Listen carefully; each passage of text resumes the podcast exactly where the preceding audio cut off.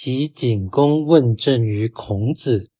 孔子对曰：“君君，臣臣，父父，子子。”公曰：“善哉！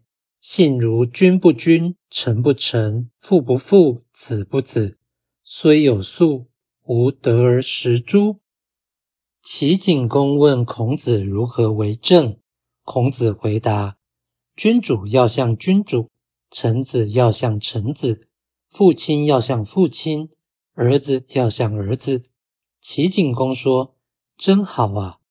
如果君主不像君主，臣子不像臣子，父亲不像父亲，儿子不像儿子，即使粮食充足，我能吃得到吗？”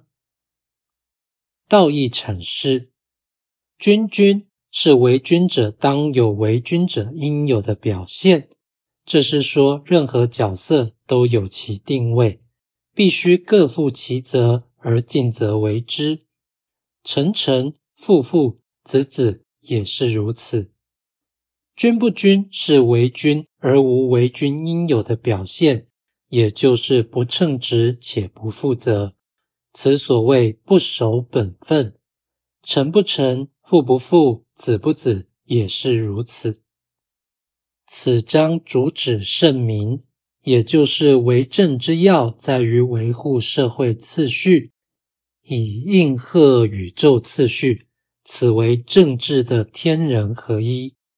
事实上，如此的政治规模最类似封建制度。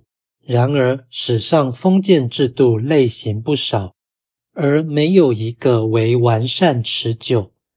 所以后人常以封建为掌权者私心自用的阶级专制，这是以事实攻真理，自我误导。